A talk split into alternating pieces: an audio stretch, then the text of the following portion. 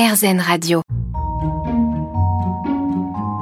Vous avez peut-être pu voir dans le métro à Paris ces affiches qu'on n'a pas l'habitude de croiser, des affiches faisant la promotion non pas de vacances à Hawaï, non pas euh, d'une marque de fast fashion, pas non plus pour des livraisons de burgers à domicile, mais pour le dernier rapport du GIEC, euh, celui qui recense les solutions pour s'adapter au dérèglement climatique et limiter notre impact sur les ressources et sur la biodiversité.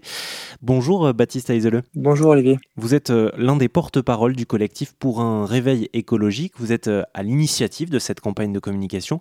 Est-ce que vous pouvez nous, décrire cette pub et nous dire ce qu'on peut y lire et y trouver notamment? Mmh Bien sûr. alors cette pub, nous, on l'a fait parce qu'on trouvait qu'il y avait un peu une défaillance dans l'espace médiatique. Il n'y avait pas assez d'écho en fait autour de, des publications du GIEC. Donc c'est pour ça qu'on a fait cette, cette, cette publicité. Donc en fait, elle, elle reprend les, les codes de, de la publicité qu'on peut connaître, par exemple si on se fait livrer à manger.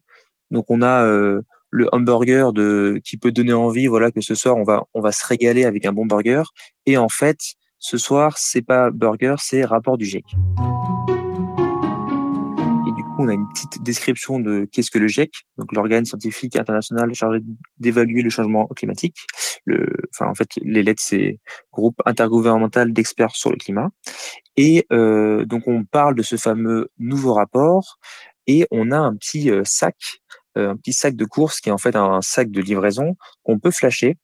Et dedans, il y a la synthèse du, dernier rapport du GIEC, qui du coup nous renvoie vers la synthèse qui est sur notre site. Et ce résumé du dernier rapport du GIEC est à retrouver également sur votre site internet, votre site internet qui est pour un réveil écologique.org. Merci Baptiste d'être passé nous voir sur RZN Radio. Merci beaucoup, ce fut un plaisir.